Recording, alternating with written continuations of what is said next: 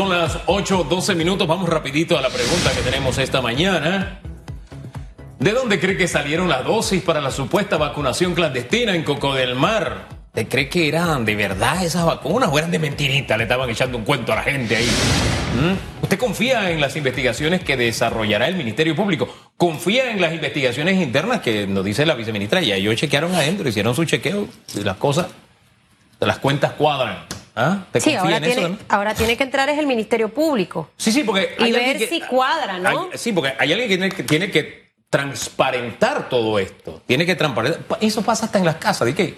¿Quién cogió la- el vaso que dejé ahí? Ven tú. No, yo no. Nadie. lo- Ahora el vaso solito cogió pata y se fue. Alguien las tomó. Si es que son vacunas reales. Si es que son vacunas Y reales. alguien debe investigar. Sí, La, mamá, el papá. De eso se trata. Es. Y al final el Ministerio Público juega un papel fundamental, señor Carlos Lee, en toda investigación. Usted es abogado. Este es el, este es el, el- investigador, el que va a recabar las pruebas. Algo que me llamó poderosamente la atención fue que en la entrevista que escuché del ministro Sucre, eh, pareciera que en el día de ayer no se encontraron evidencias en el lugar para poder decir si las vacunas eran reales o no, si era solución salina o demás. Y es la capacidad de reacción rápida. Si, si el lunes en la mañana ya hay indicios de este tema, señor Lee, eh, Flor Mirachi llama a, a- creo que me parece que fue al doctor Cedeño y a otros funcionarios de salud. Eso tenía que haber sido el mismo lunes. Eh, no hubo nadie custodiando, cualquiera entra, se lleva las vacunas o se las llevaron cuando se fueron. O sea, son detalles, usted es abogado, estas son las cosas que luego no permiten que los casos puedan avanzar, porque ya no hay prueba. Entonces, claro, ya no hay prueba así de fácil. Señor Lee, buenos días. Buenos días y gracias por la invitación. Bienvenido. Gracias. Sí, definitivamente que el tema de la cadena de custodia frente a un hecho delictivo es sumamente importante porque eso evita eh, definitivamente que se contamine el área, que se pierdan evidencias, que, desaparezcan eh, material eh, que puede ser de suma importancia. Definitivamente que una vez que se hace público eh, los hechos que se estaban dando eh, en, eh, en Coco del Mar, la intervención del Ministerio Público debió haber sido inmediata.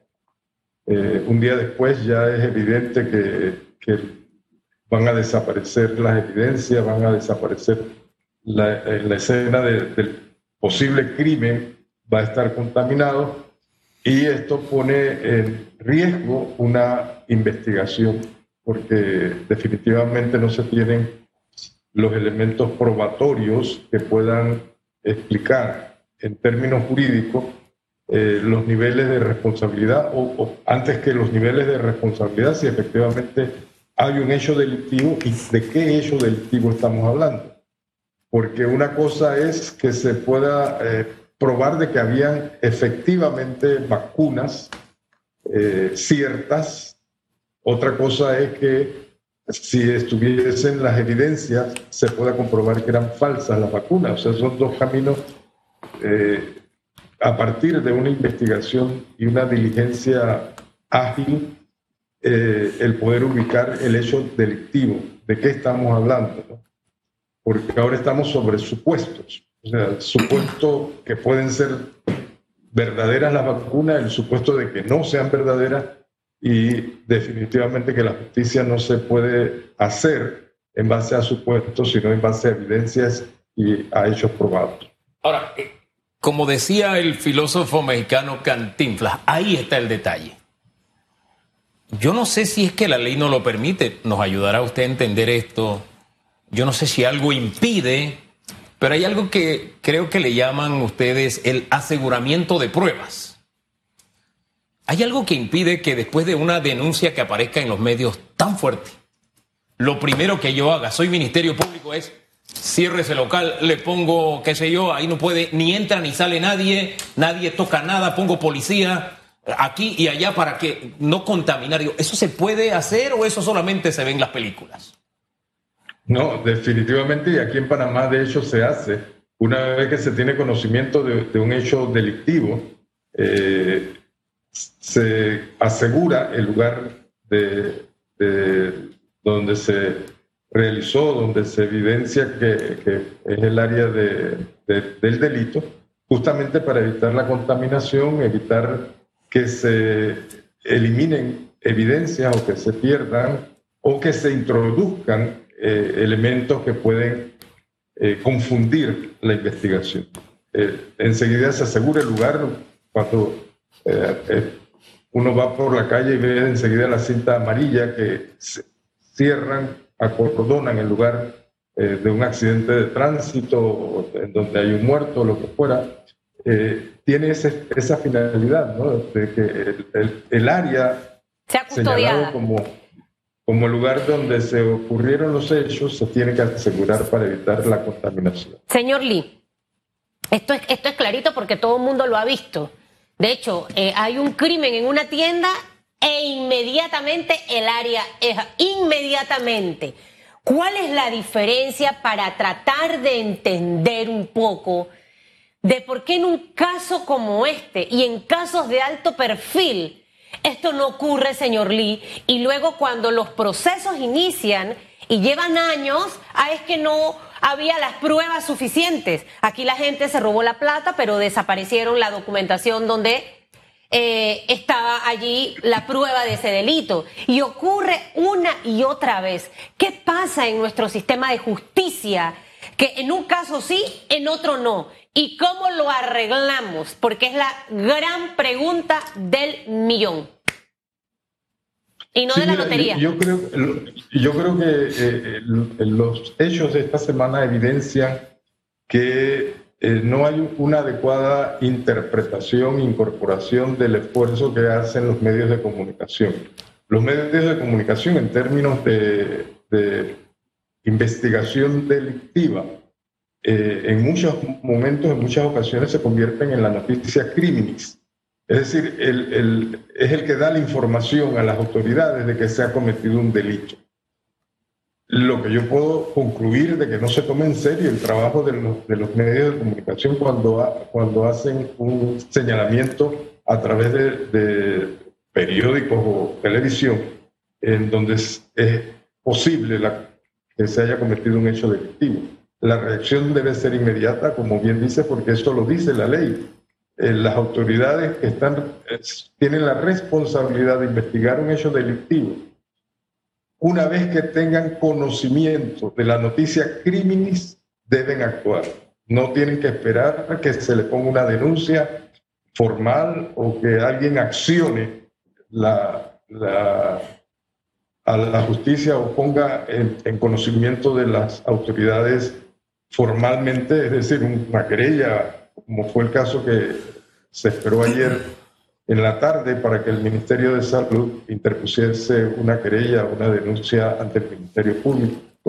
Y fue después de esa intervención que el Ministerio Público acciona los mecanismos de investigación del hecho delictivo. Sí, pero fíjense eh, que el Ministerio Público acciona más de 24 horas después de que el hecho se diera.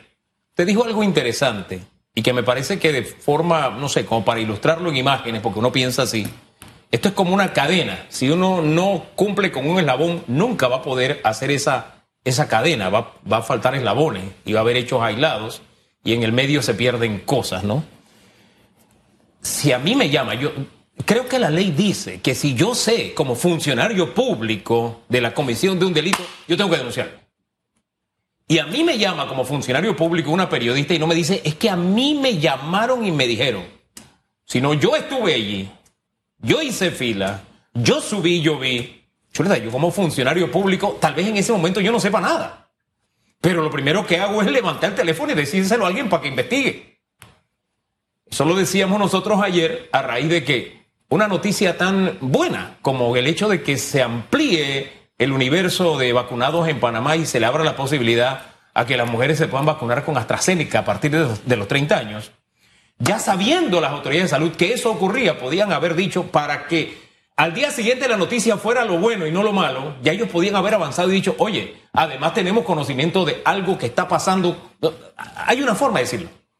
Pero eh, el hecho es que las noticias buenas se las tragan estos hechos en una sociedad que ya está enferma de duda.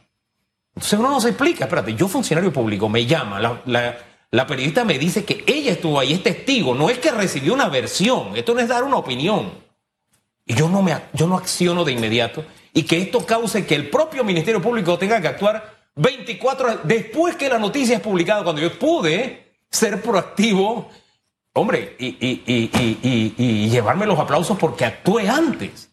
No, sé, la ley de verdad no le dice a los funcionarios que si conocen de un hecho delictivo tienen que denunciarlo. Sí, sí, tienes razón. Yo debo interpretar que a quien llamó la, la periodista eh, es un funcionario de tercera categoría que no tiene conciencia de su obligación. Eh, eso es lo que deja en evidencia, ¿no? o a lo mejor sí lo, perdón, o a lo mejor sí pasó el mensaje y no ocurrió nada porque no pensaban que iba a ser tan así, porque a veces no, no, no, no le hagas caso a eso, eso. Yo conozco también a veces cómo es ese. a, veces dicen, no, es que ellos tienen una agenda. y no es agenda. Claro, está hablando por, de por eso por eso dije antes de que lo que evidencia este, este hecho es una mala relación entre los medios de comunicación y las autoridades. Hay una suspicacia de parte de las autoridades que se creen que los medios de comunicación son enemigos, son, son eh, eh, personas o, ambientes adversos y entonces miran con suspicacia y no toman en serio el trabajo y el aporte que hacen los medios de comunicación para un buen gobierno.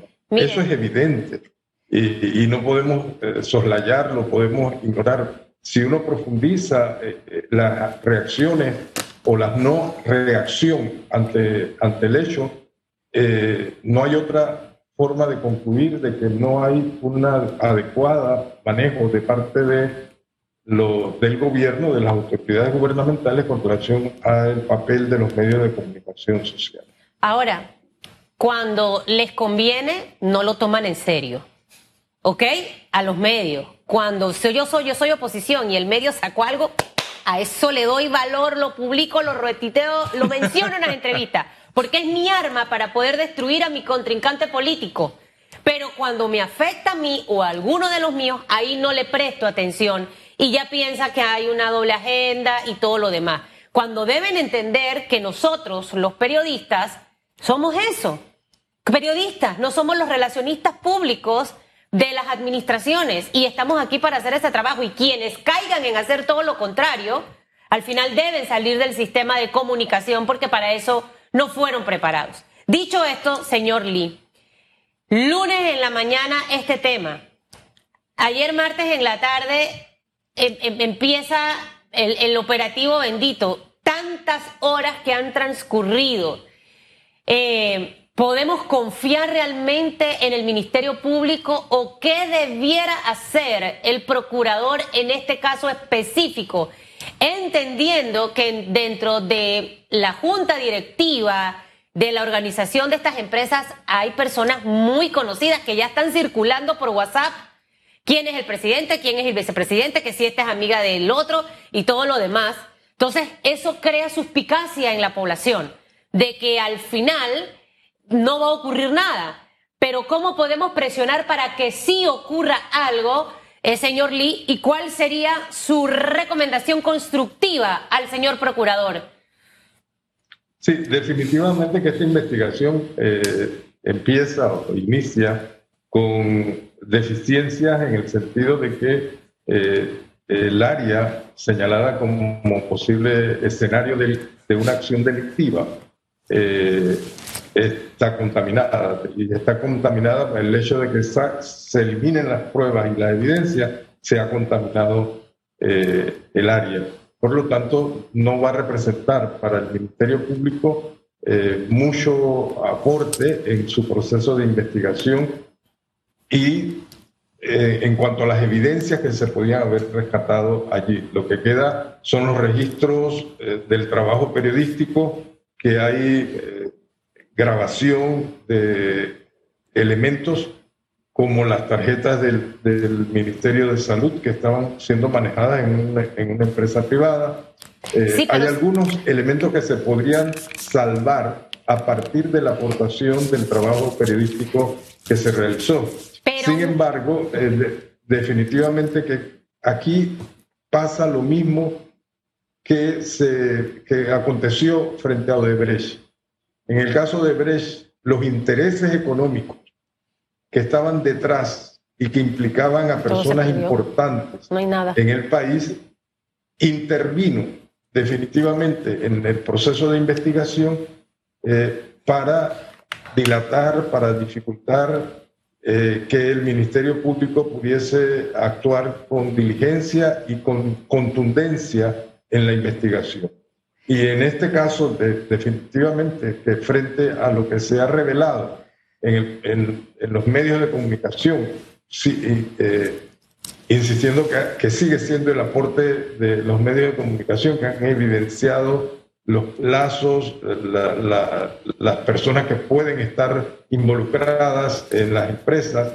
Esto pone definitivamente en la expectativa en la ciudadanía si el Ministerio Público tendrá la fuerza, será el brazo con la fuerza necesaria para penetrar los poderes y los intereses que pueden estar de por medio en este investigación. Señor Lee, usted es abogado. ¿De qué sirven las fotografías de las señoras con la tarjeta? Le, pregunto así directamente, porque los abogados son expertos en darle la vuelta a todo. Hay abogados buenos, hay abogados malos. Y malos en el sentido de que ocultan la verdad. ¿De qué me sirve el, el, aquí puesto en el brazo, la tarjeta de vacuna, de para poder tomar esto como prueba suficiente para poder iniciar una investigación y hasta que se dé una condena? Si para mí, siendo periodista y no investigadora, lo más importante para seguirle el rastro a este delito es haber encontrado las dosis de las vacunas para poder ver ese frasquito que decía si Pfizer, si AstraZeneca, si la, la, la, la, de China o whatever. Se supone que eran Pfizer. Y obviamente ir tras el rastro de esto. O sea, se lo pregunto porque usted mencionaba el caso de Brecht y es exactamente lo mismo. ¿Cuánto tiempo pasó para que se iniciara una investigación y recabar pruebas que ahora pareciera que no existen y que todo va a quedar como un simple escándalo en donde nadie sale responsable porque las pruebas desaparecen. La importante, pues. Sí, bueno, pero, pero eh, volviendo un poco al valor probatorio que, que puede aportarse a través de la eh, investigación periodística. En este caso concreto, eh, hay testimonios grabados por la periodista eh, que ah, dan cuenta de que en ese lugar se estaban poniendo vacunas. Eh, ahí, incluso de, los mismos responsables, eh, entiendo que la, oí en la grabación cuando ella se presenta y dice primero que quería la vacuna y después se identifica como periodista, hay grabación directa que no es solamente la tarjeta que estaban en, el mostrador o en el escritorio, eh, que había un grupo, se veía un, pad de, las tarjetas. Eh, en una investigación no hay una prueba única. Ahí eh, el abogado en cualquiera de las partes tiene que hacer el esfuerzo de incorporar la mayor evidencias o las mayores pruebas posibles que puedan lograr la convicción de que, primero, en el lugar eh, no destinado ni definido por el Ministerio de Salud se estaban aplicando vacunas, independiente si eran efectivas, eh, verdaderas o falsas, eh, porque eso va a depender o va a necesitarse para identificar o tipificar la acción delictiva.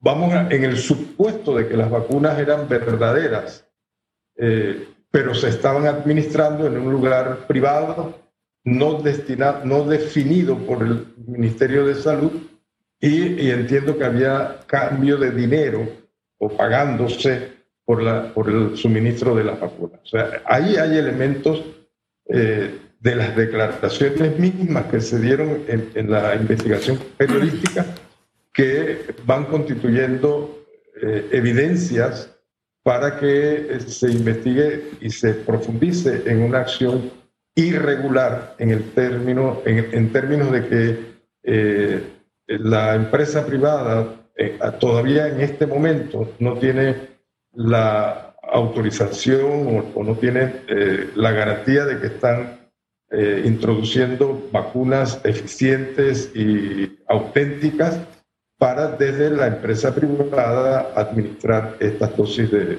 vacuna. Entonces sí hay evidencias allí eh, que pueden contribuir a clarificar la verdad, aproximarse a, la verdad. Ahora, a, pesar de que, de que se hayan perdido algunas evidencias como es el frasquito de la vacuna, como pueden ser las jeringuillas o como pueden ser cualquier otra cosa que entiendo por la, eh, la entrega periodística que esos productos no permanecen en el lugar porque le, entendía a la periodista que mientras ella esperaba, cuando llegaran las personas que administran la vacuna, llegaron con todo el equipo, incluyendo las vacunas, y se fueron. Cuando se retiraron, se retiraron eh, su implemento y la vacuna. Por lo tanto, en el informe periodístico da a entender que el local está allí porque es en un inmueble pero que los elementos externos que tienen que ver con la vacuna no permanecen en ese lugar eh, todo el tiempo. ¿no? A, a, mí hay cosas más allá de la prueba que me hacen dejar una interrogante. Y es como ya teniendo no solamente nombres, sino fotografías y videos de personas. Vamos a olvidarnos de la tarjeta de vacunación porque podría ser falsa incluso. Podríamos estar ante eventos de, de, de estafa, ¿por qué no? Pero el hecho de que todavía, ayer no, nosotros entramos y hicimos, se habló con alguien, no, todavía no hemos entrevistado a nadie. Teniendo los nombres ya de las personas, por lo menos que estaban allí, nombres, no solamente videos, nombres, son cosas que llaman la atención, que no nos digan una teoría de la investigación y nos den luces, le deja a uno interrogantes. Eh, en esa línea, a estas alturas, usted confía, y teniendo los antecedentes ya de otras investigaciones, ¿Usted confía en un feliz desenlace de esta investigación? ¿Se comenzará a escribir una historia distinta? ¿Usted tiene dudas razonables de que será más de lo mismo? Bueno, más que duda yo tendría que decir que eh, soy de la convicción de que nosotros, nuestras instituciones de investigación, eh, adolecen de, eh, de una competencia que sea asertiva.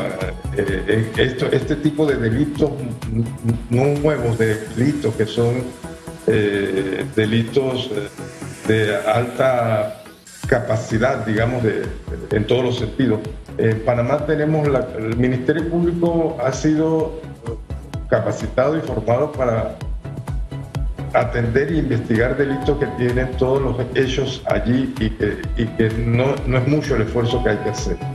Eh, eh, en ese sentido, el llamado es que si nosotros queremos que el Ministerio Público sea diferente, no se puede hacer con las mismas estructuras, con los mismos recursos que el Ministerio Público ha tenido históricamente.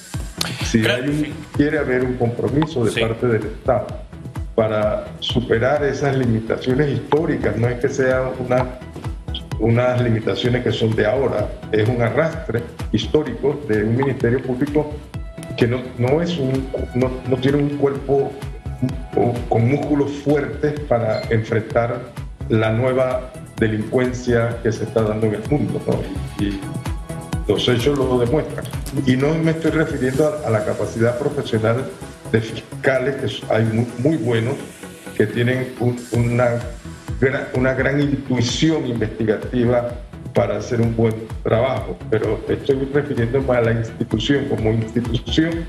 Es una institución débil, es una institución carente de eh, la malicia eh, para la nueva, el nuevo reto que tenemos en la sociedad en términos generales de los niveles de delincuencia que se están dando, que no es la delincuencia del barrio, que no es la delincuencia del vecino, de, del barrio, sino que son eh, maquinarias que tienen mucho poder económico y político de los grandes delincuentes de la organización delictiva eh, que están manejando y está influyendo eh, fuertemente en nuestro país.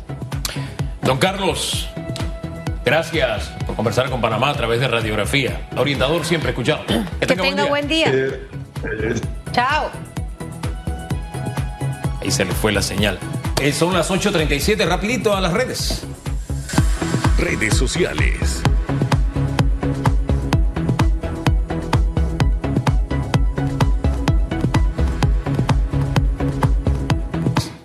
Seguramente salieron las dosis del mismo Minsa, dice Decido Ser Feliz. La investigación no va a ser transparente y no habrá consecuencias y seguramente la ministra consejera encontrará una excusa para justificar lo ocurrido.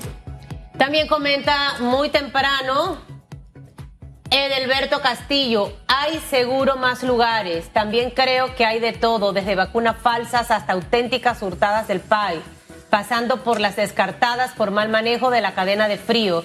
Recordar el caso del profesor Venancio, la opacidad crea oportunidades para las mafias de la salud. Acertado el comentario. Adriana Herrera puso ahí un gif de payasos. Dice, tienen una coreografía. Dice, las vacunas salieron de los lotes de personas más prioritarias que no se vacunan gracias a la falta de valor de otros. Lo que va a pasar es que habrá otros escándalos que eviten consecuencias a los culpables. Esto ya es abuso psicológico.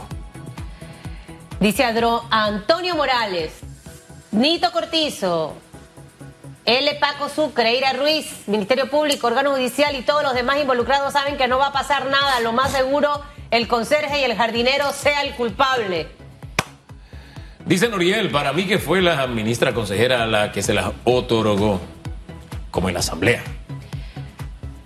Yarok, jajaja, si no hay ningún condenado por las violaciones de niños en los albergues, que son responsabilidad del Estado. Niños, ¿qué les hace creer que con negocio jugoso de vacunas habrá castigo? Elvis González dice, ahora se hacen los locos. Ellos bien saben quién autoriza eso. Por favor, el mismo Minsa, dice Elvis. Nelgi Alonso, ay, por favor, bien se sabe que en la política hay más ladrones que en las barracas. Janet Rodríguez dice, esto es una burla más al pueblo panameño, funcionarios corruptos haciendo sus porquerías. Claro, como saben que no les pasa nada, ahora el que paga es el hijo de la cocinera.